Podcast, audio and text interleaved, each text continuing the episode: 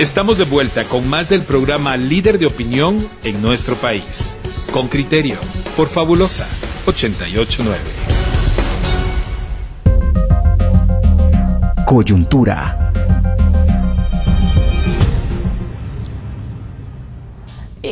Le llaman pistolas locas y se trata de estas personas que en determinado momento pueden prestar su nombre, pueden prestar sus propios oficios para presentar eh, denuncias y antejuicios sin razón.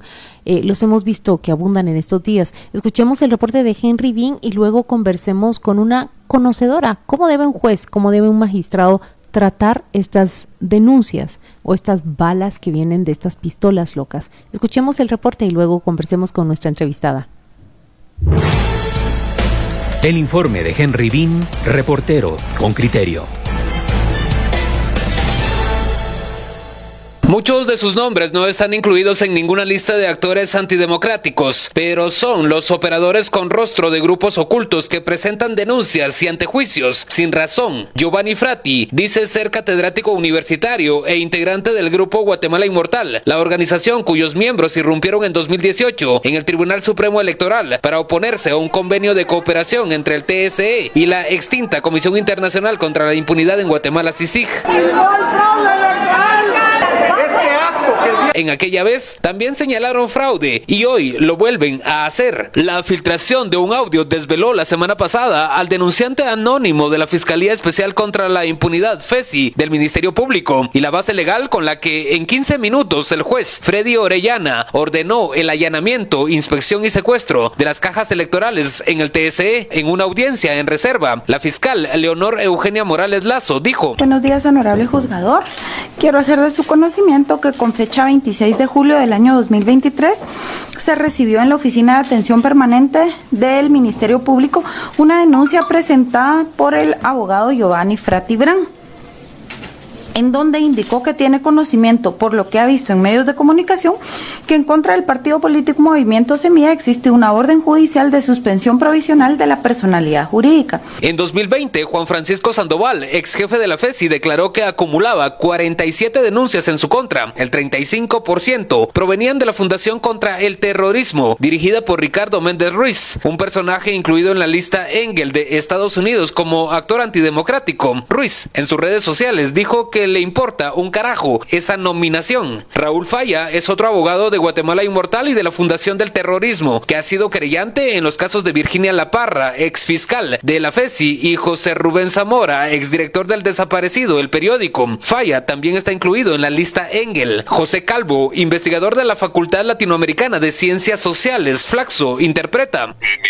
Creo que eh, estos eh, personajes viven en una eh, ideología, ¿no? E intereses, ¿verdad? Y eh, actúan, digamos, en función de, ello. Es una ideología eh, antidemocrática, ¿verdad? O autoritaria, ¿no?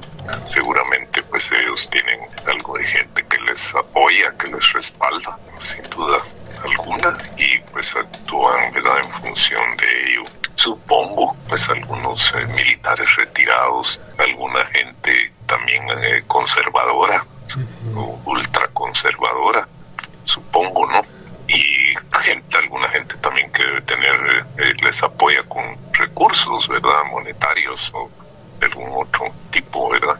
Esa es la cara visible, pero ahí sí, el, atrás de Karen Fisher es otra abogada y operadora contra los resultados electorales. Ella, junto con Frati, solicitaron retirar el antejuicio a los magistrados del TSE por supuestas anomalías en el sistema de transmisión de resultados preliminares, TREP. En una entrevista en BEA Canal el 8 de septiembre, Fisher agradeció. Primero me quiero referir a lo que estás diciendo en torno a la doctora Consuelo Porras y al licenciado Rafael Curruchicho. Realmente mis respetos, mi admiración. Les digo, como un humilde abogada, se los agradezco. El investigador de Flaxo señala que si bien el sistema de justicia debe admitir todas las denuncias, no todas deben ser tramitadas, ya que el Estado incurre en tiempo y dinero, y esto debería ser sancionado. Lo mismo piensa Marco Antonio Sagastume, expresidente del Colegio de Abogados y Notarios de Guatemala. No obstante, pero es que eso no es un sistema de justicia. Eso ya lo sabemos que está cooptado por el Ejecutivo Ejecutivo. El Ejecutivo ha sobornado. Ay, es una cosa horrible. Ahorita están desesperados porque ven que les viene todo abajo. ¿Y quién inició todo esto? Eh, poner un alto a esto. Los pueblos indígenas, afortunadamente. Otro nombre que surgió en esta serie fue el de Nimrom Israel Esteves González, ex candidato a diputado de Bien y operador de la USAC, que denunció en 2020 al vicepresidente Guillermo Castillo por una supuesta contratación anómala en el gobierno por dos meses. Esteves González, sin embargo, recientemente envió una nota a la comisión pesquisidora que evalúa el caso del mandatario, en donde informó que desiste de la denuncia. Henry Bean, Radio con Criterio. Ahí está el reporte de, de Henry Bean y me hizo recordar eh, muchísimo cuando, cuando es, sí, es Karen Fisher quien presenta aquel amparo defendiendo al presidente Otto Pérez Molina y justamente se le preguntaba a la Corte de Constitucionalidad cómo se trata este amparo. ¿Un ciudadano puede presentarlo como tercero interesado o en qué figura? Pero esas son respuestas que solo alguien como nuestra entrevistada puede dar. Yolanda eh, Pérez Ruiz, ex magistrada de sala de apelaciones, pero también debo decirla titular de, de juzgados que llevaron casos críticos eh, a, finales de los años 90 y donde ella debió enfrentar eh, muchos paradigmas, ¿verdad, licenciada? Bienvenida con criterio. Gracias por aceptar esta llamada. Eh, muchas gracias, Claudia. Buenos días a usted y a, a todos. Eh, pues es, es, es, un gusto estar con ustedes. Licenciada, eh, hablemos de esto. Escuchamos un audio, son cinco minutos de una audiencia que ocupa más tiempo. Y lo que podemos escuchar es lo siguiente, el abogado Giovanni Frate amanece un día y dice, yo dudo que Semilla haya contado los votos que tiene. Y como el Estado le va a dar dos dólares por cada voto, eh, hay que cuidar los recursos del Estado. Eh, Semilla no sacó ese total de, de sufragios, hay que recontarlos. Y luego vemos el aparato estatal, me refiero a organismo judicial, a Ministerio Público, a Policía Nacional Civil, moverse en diferentes direcciones al punto de esa imagen que va a ser tristemente recordada de llegar al Tribunal Supremo Electoral a arrebatar las cajas, contar nuevamente los votos para ver si, si esos... Eh, 620 mil de primera vuelta le, le corresponden. ¿Una denuncia se sigue así por así, licenciada, o cómo debemos analizarlo? Mire, eh, si no fuera tan, tan dramático para, para el país, sería una situación absolutamente visible. Eh, eso es, va más allá, debe ser otro derecho, debe ser eh, bueno, yo, yo, creo que voy a ir a estudiar a la, a la facultad que de Derecho que ellos dirigen porque me siento absolutamente ignorante ante esa nueva visión de, de, del derecho producto de tantas mentes iluminadas.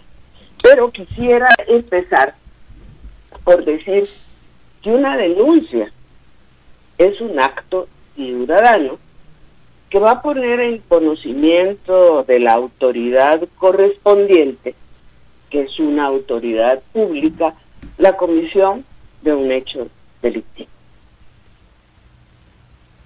Entonces, eh, por supuesto que, que el ciudadano no tiene la obligación de haber investigado antes, sino únicamente va a poner en conocimiento esa noticia, noticia la posible comisión de un delito ante la autoridad. ¿Y qué hace la autoridad? Pues tiene por ley la investigación de ese hecho. Y una investigación, mientras más eh, eh, complicado es el delito, mientras más grave es el delito, tiene que ser muchísimo más profunda. Es un proceso penal. Eh, magistrada, buenos días. Sí. Eh, Dígame, Pedro, usted, ¿cómo está? Buenos días. Muy bien, me alegro de, de escucharla. U usted es Gracias. una persona experimentada, eh, o, o, mejor dicho, con experiencia en estos temas. En, en, su vida judicial, ¿cuántas condenas ha puesto como juez o conoce como juez de denuncias falsas? De gente que denuncia falsamente que, consume el tiempo del Ministerio Público y del juez, que el juez resuelve que no hay ninguna prueba porque el Ministerio Público no le aporta ninguna prueba y sin embargo y sin embargo no se refleja una condena disuasoria para el que la pone. En, su dilatada experiencia, ¿tiene datos de esto o, qué reflexión nos puede hacer? Porque aquí hay un mal y es que se denuncia alegremente sin que haya un costo para el denunciante frívolo. Precisamente ahí, ahí va. ¿Por qué existen denunciantes frívolos? Porque hay autoridades, como las que se han hablado, que eh, le dan curso a esas denuncias sin haber hecho una previa investigación. Ahora, yendo directamente a su pregunta, el ideal de, denuncias, condenas, debe de ser para el Ministerio Público que de 10 denuncias obtenga 10 con, eh, 9 condenas. Ese es el número ideal que los investigadores han establecido. En nuestro caso, eh, se produce casi a la inversa. De 10 denuncias planteadas por el Ministerio Público y solicitudes de, de persecución penal, nueve son sentencias absolutorias, precisamente porque el sistema no ha funcionado y porque creen que a más denuncias eh, más eh, hay más trabajo, entonces tienen que justificar su productividad y las mandan a los juzgados muy alegremente a diestra y siniestra. Y si a Licenciada. eso le agregamos, ¿sí? Eh, perdone que la interrumpa, pero es que tanto Pedro como usted han usado el término de frivolidad para este, para algún tipo de denuncias. Pero en este caso yo no diría que sea frivolidad eh, el, término que aplica, porque, bueno, así lo veo yo, por ejemplo, pero en realidad lo que tenemos con el Ministerio Público de Consuelo Porras es un connubio, una, una colusión entre denunciante y fiscalía para promover denuncias notoriamente falsas y estoy diciendo, lo digo con todas las letras, notoriamente falsas desde el momento, por ejemplo, en que para impedirle a Tel Maldana la participación en las elecciones pasadas, levantan un caso respecto de la incomparecencia de una persona que había sido contratada para dar clases. Desde el momento en que alguien como a Mayra Vélez le dictan medidas y le inician proceso por haber firmado como secretaria general el nombramiento de dos fiscales que viajaban a Brasil a recoger una denuncia. Desde el momento en que se han seguido denuncias de criminales comprobados en contra de personas que son consideradas eh, desafectas al, actual gobierno. Eh, vea usted la persecución que se ha establecido en contra de Juan Francisco Sandoval. Todo eso que se permitió por tanto tiempo ahora culmina con una persecución en contra del régimen electoral porque no les gustó quién ganó las elecciones. Estas no son denuncias frívolas, estas son denuncias que están políticamente interesadas y que lo que buscan es acabar con un grupo de personas que ha levantado la voz en contra de la corrupción y en contra de la impunidad para, para la corrupción y ahora mismo en contra de, los electores que no, no le gustó al régimen a quien eligieron, entonces van en contra de ellos. Perdón, pues eso no es frivolidad. Eh, y muy, mucho gusto de saludarlo, Juan Luis. Eh, espero que espero que dentro de lo posible esté lo mejor posible. Se lo eh, agradezco mucho, muy muy amable. Usted ya sabe que le tengo mucho mucho afecto y respeto a su trabajo.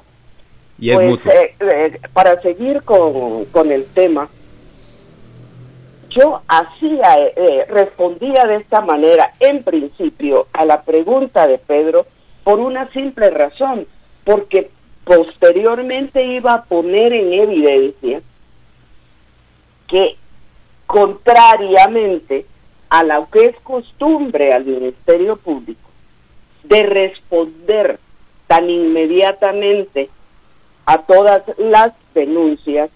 En el caso actual, siguiendo la costumbre de que sin pruebas planteo eh, acciones judiciales, que es una costumbre, no es cuestión nueva. y la víctima han sido millones de ciudadanos eh, que les han destruido el proyecto de vida.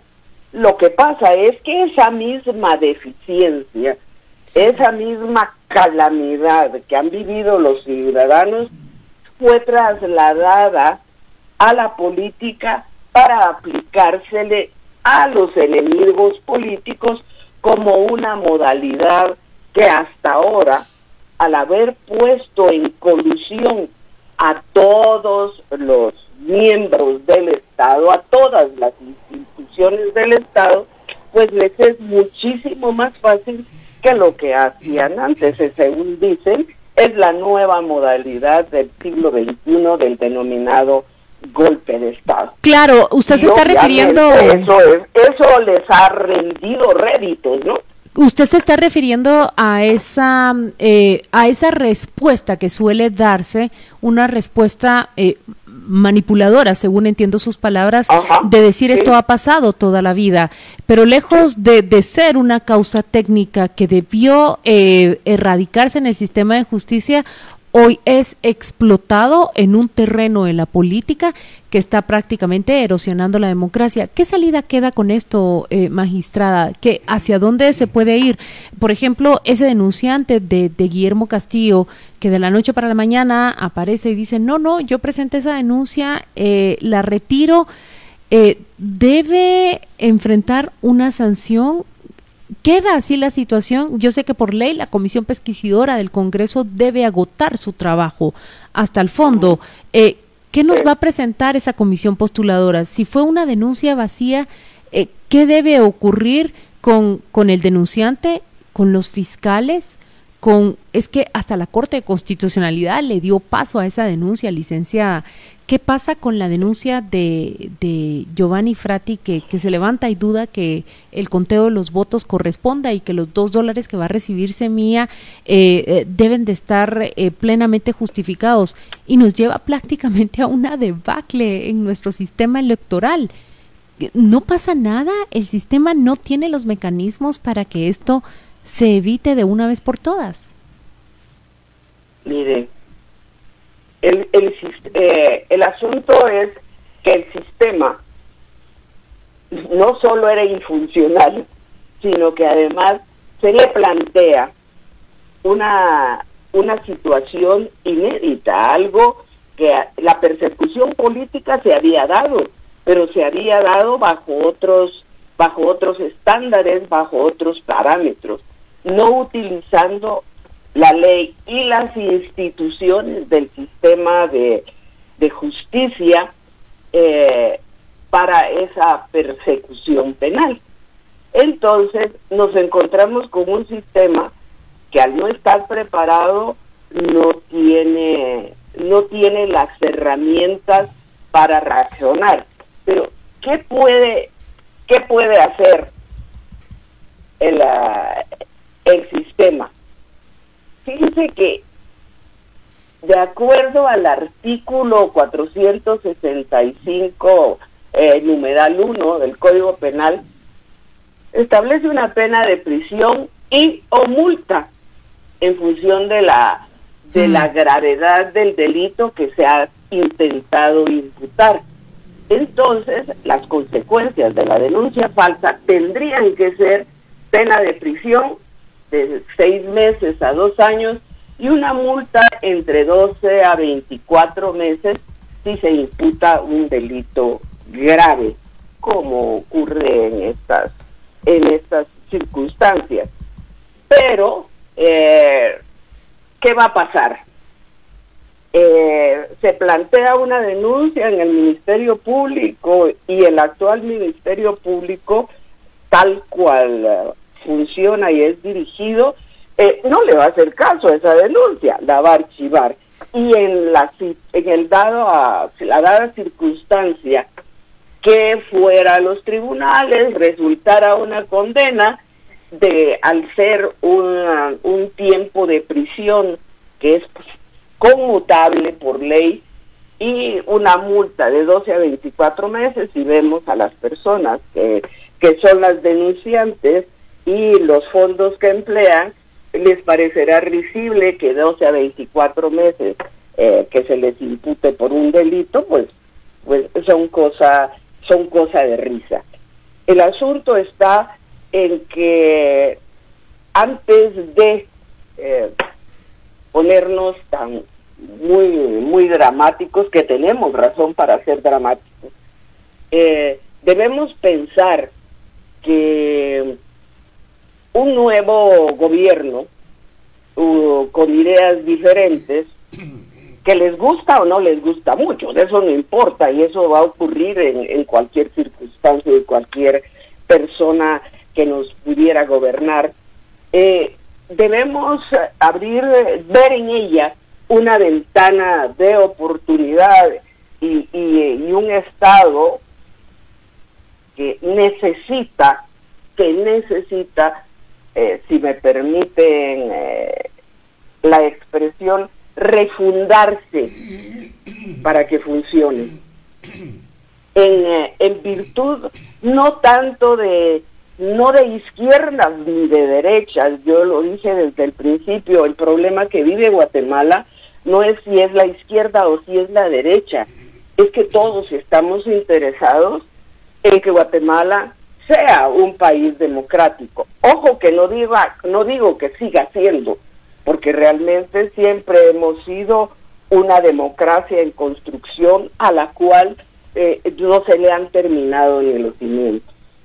Entonces, aunque el sistema prevea esa mínima pena, y si la prevé así, es porque la realidad en el tiempo en que se formularon esas esas normas eh, no lo pedía y tanto es así también que es uno de los artículos que podría hasta desaparecer hasta antes de, de esta experiencia que estamos viviendo porque no había sido utilizado.